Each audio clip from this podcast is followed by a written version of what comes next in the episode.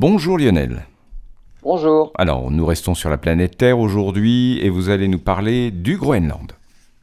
une question importante en fait en ce qui concerne le réchauffement climatique, c'est par exemple la réaction des glaces du Groenland.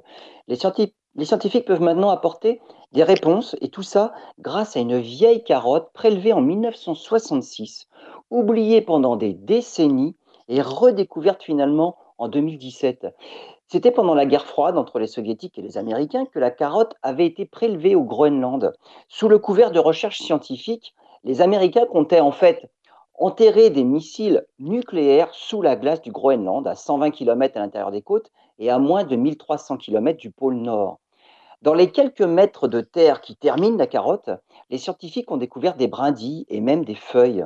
Des fossiles, bien évidemment, mais qui semblent dater de seulement quelques jours. D'autres analyses de la carotte permettent d'affirmer que certaines parties ont été exposées à la lumière du soleil. D'autres mesures peuvent même donner le temps depuis lequel les sédiments n'ont plus vu la lumière.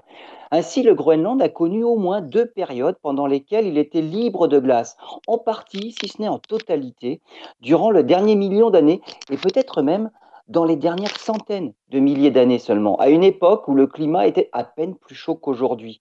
Une information pour ceux qui essaient d'estimer la réaction des glaces du Groenland au réchauffement climatique.